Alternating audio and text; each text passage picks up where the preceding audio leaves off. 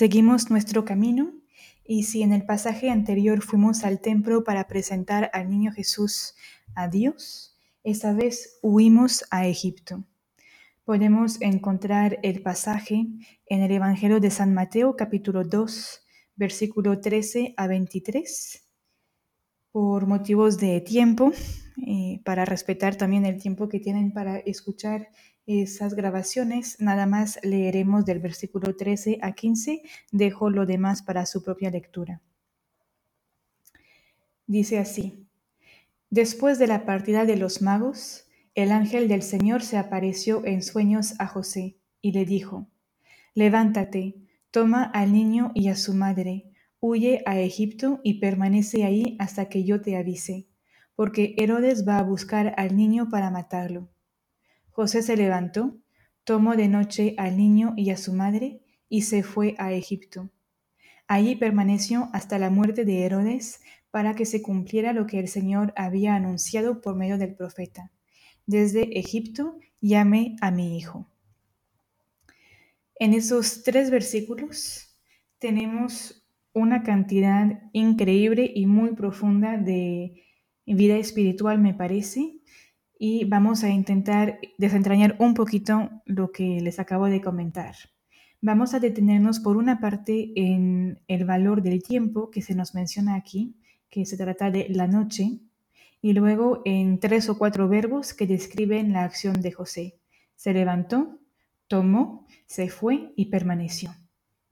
Entonces entramos sin más introducción en esa descripción y en ese comentario del Evangelio. Primero, la noche.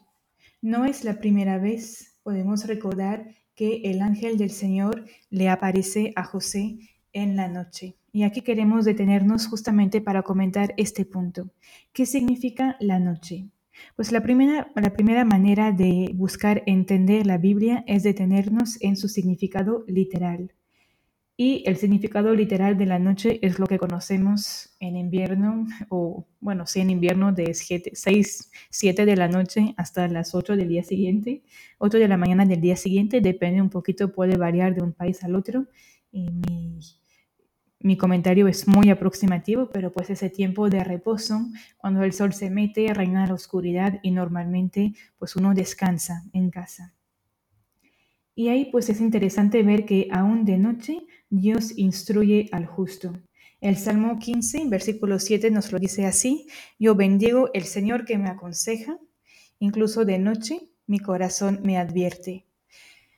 Aquí sería de maravillarnos un poquito, ¿no? Que incluso estando las facultades reposando, no teniendo la plena conciencia de sí mismo, pues San José sigue siendo perceptible a la acción de Dios. Tal vez ustedes tengan esa experiencia o tal vez conozcan personas que son así, que al día siguiente les cuentan que tuvieron un sueño y a veces son sueños con un fuerte significado espiritual. No les pasa a todas las personas, pero pues algunas son así. Y parece que San José eh, pues era capaz o recibía esa gracia de recibir a Dios, de discernir su presencia, incluso cuando sus sentidos estaban descansando.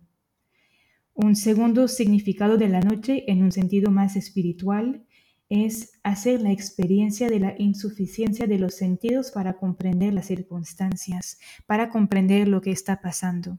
Me imagino que también muchos de, nosotros hemos pasado por esos momentos en que no entendemos lo que está pasando o no sabemos lo que tenemos que hacer. Una decisión difícil, una cuestión de salud, una decisión en familia y no alcanzamos a percibir con toda claridad lo, lo que nos convendría hacer.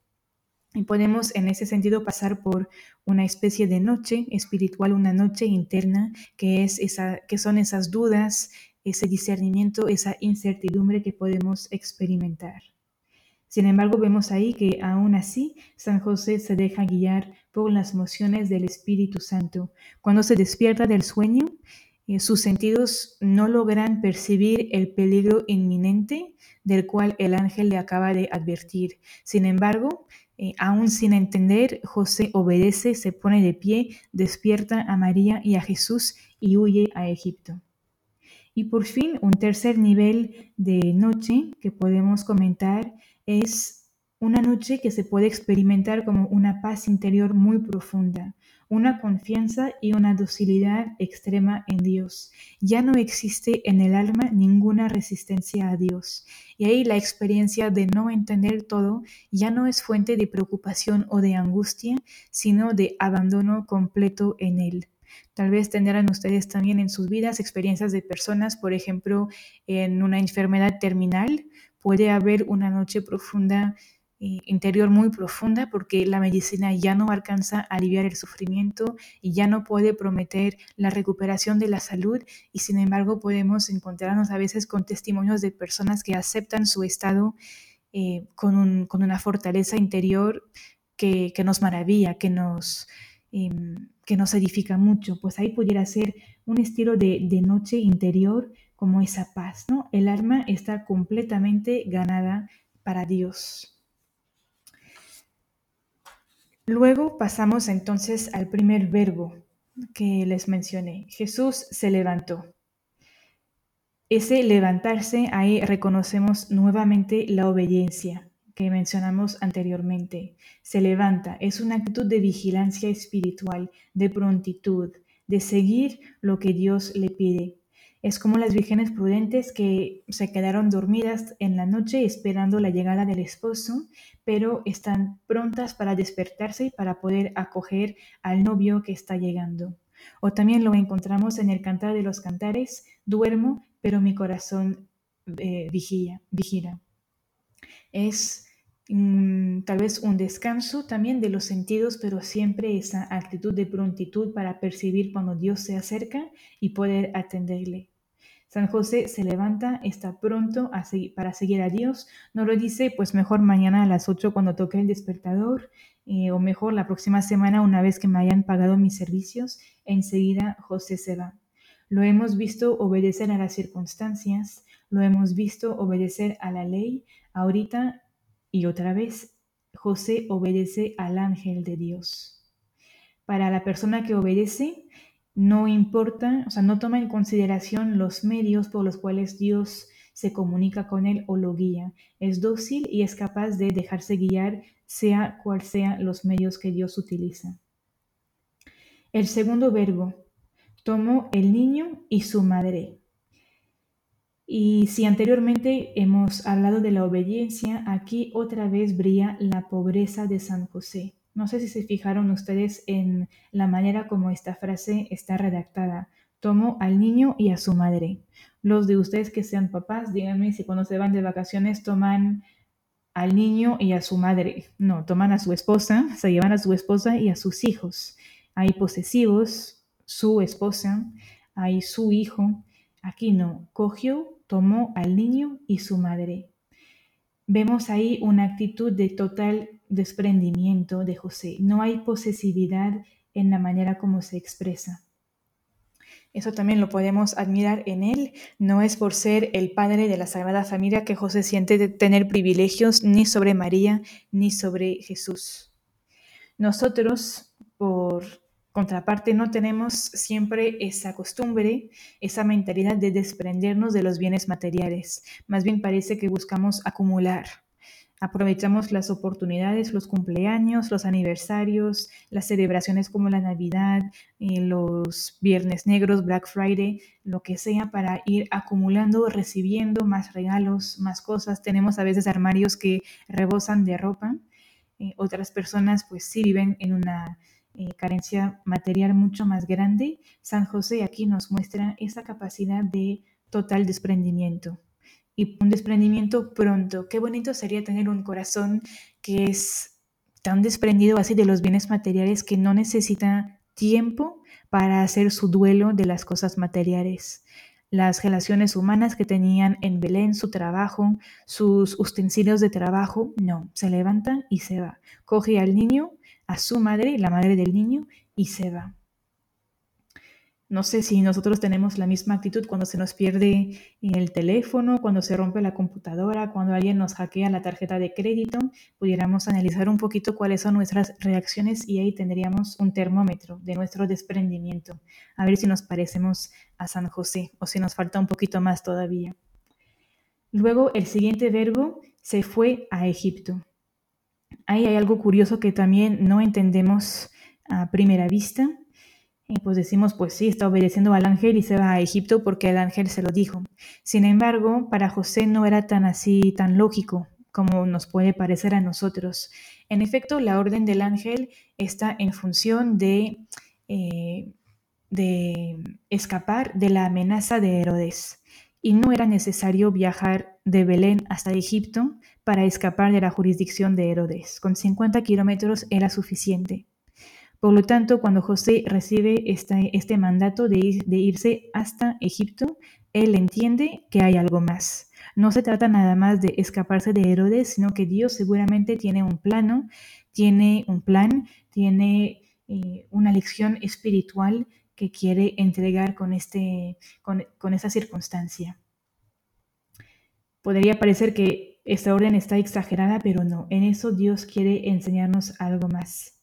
Por una parte vemos que José no mide sus esfuerzos, no se pone a racionalizar la orden del ángel, otra vez obedece y pone toda su vitalidad al servicio de la seguridad de María y de Jesús. Y ahorita detengámonos un momento en el lugar geográfico a donde el ángel los manda. Se trata de Egipto. Egipto en el Antiguo Testamento es un lugar simbólico muy cargado de valor. Para algunos personajes ha sido una tierra de vida, de salvación y de abundancia. Lo ha sido para Abraham y Sara, lo ha sido para José el soñador y para los hijos de Jacob para sobrevivir en los tiempos de hambre y lo ha sido también para otras personas. Sin embargo, en otros momentos también Egipto se ha transformado en un lugar de esclavitud, un lugar de sufrimiento, un lugar de pecado. En definitiva, Egipto simboliza también el lugar de la muerte.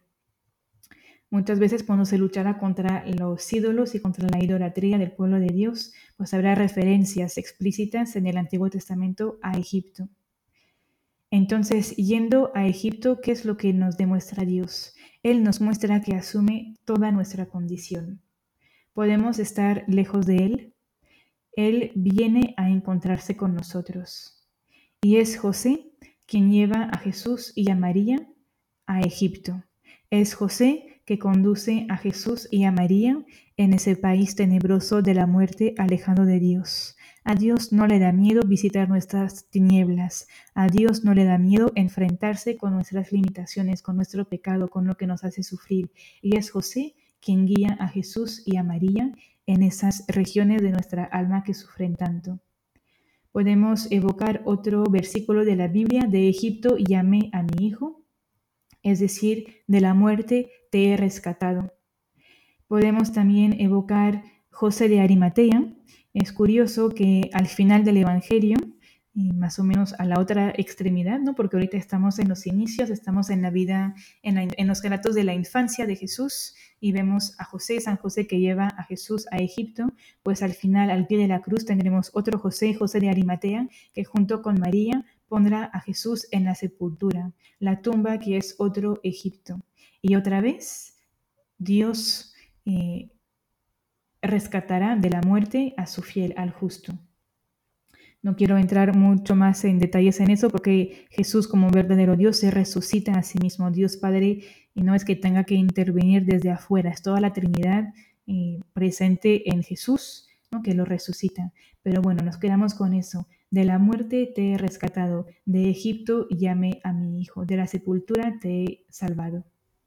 Y otro pasaje al final, esa vez de la Biblia, en Apocalipsis, podemos evocar ese episodio donde vemos a una mujer que está dando a luz, sufriendo en los dolores de parto y un dragón que la está amenazando, buscando y esperando el nacimiento del niño para poder comérselo y de repente se nos dice, misteriosamente fue llevada al desierto.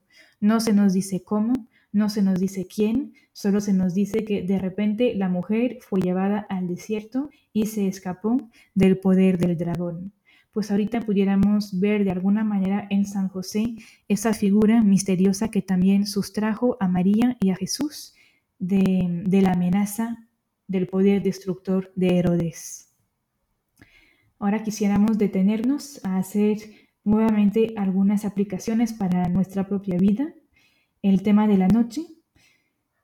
perdón, se me olvidó. Ah, me van a perdonar mucho porque a veces me olvido de algunos temas, me doy cuenta y vuelvo atrás. Está el tema de permanecer ahí hasta que el ángel le indique a José en la vida espiritual a veces estamos un poquito eh, inquietos o queremos llevar las riendas de, nuestra vida espiritual, de nuestra vida de oración, cuando estamos bien, cuando está un poquito más difícil. A veces somos muy proactivos, quisiéramos entender lo que está pasando y con un propósito, con una decisión nuestra, conseguir los logros que quisiéramos, vernos progresar en la virtud. Ahí vemos en San vemos en San José una completa docilidad para ponerse de pie cuando Dios le dice ponerse de pie, retirarse cuando hay que retirarse, permanecer hasta que haya que permanecer. Aprendamos eso de San José, esa docilidad, esa confianza, este abandono de dejar a Dios guiarnos en nuestra vida. A nosotros no nos toca el protagonismo, sino más bien secundar la acción de Dios en nuestra alma. Y ahora sí, las aplicaciones. Eh, por una parte, el tema de la noche, nos pudiéramos preguntar cómo vivimos nosotros la noche. ¿Es la noche un momento de recogimiento? ¿Terminamos nuestro día con un tiempo de oración agradeciendo a Dios por eh, lo que se consiguió, lo que se hizo durante el día? Ponemos nuestra vida en sus manos, buscamos permanecer a su escucha. Eh, o bien cómo vivimos los momentos de turbación, de inseguridad, de incertidumbre, quiénes son las personas con las cuales pudiéramos pedir consejo y luz espiritual.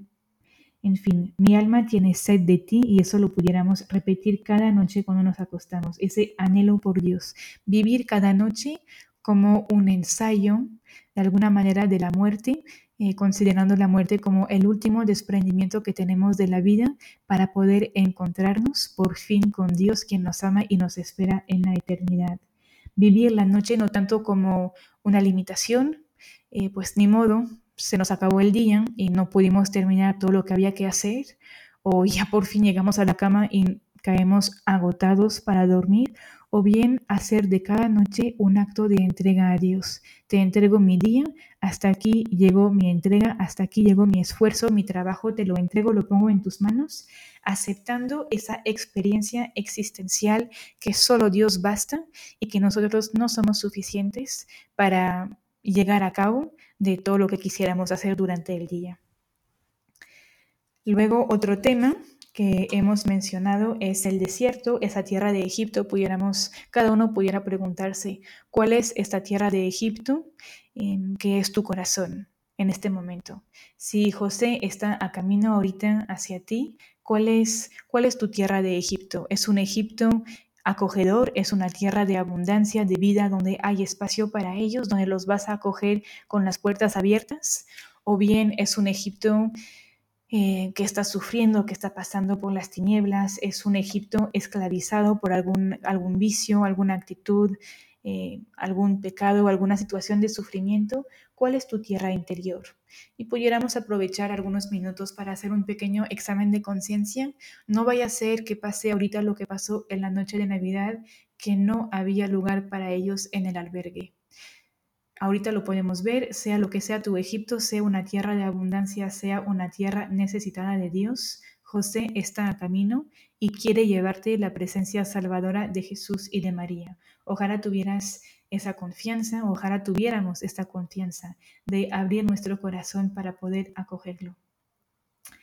En Patris Corde pudiéramos encontrar algunos ecos de lo que hemos estado eh, comentando ahorita. Yo les recomendaría leer, por ejemplo, el párrafo de Padre en la acogida. Voy a leer nada más algunas frases.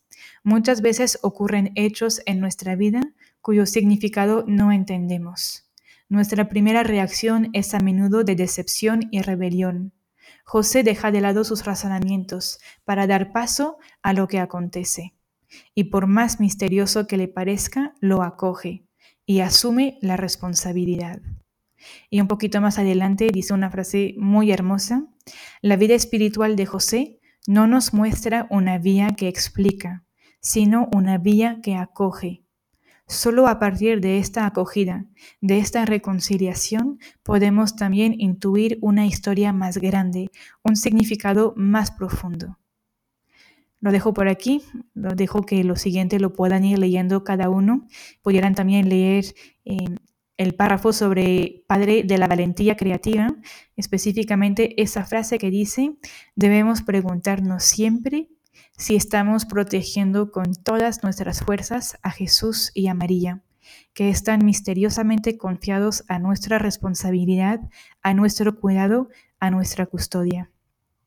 Jesús vive dentro de ti a través de la vida de gracia, lo recibes en los sacramentos, en la comunión, en la confesión, eres hijo de Dios, eres criatura de Dios, Dios vive en ti, Dios está contigo. ¿De qué manera estamos protegiendo su presencia dentro de nuestra propia vida, dentro de nuestra alma?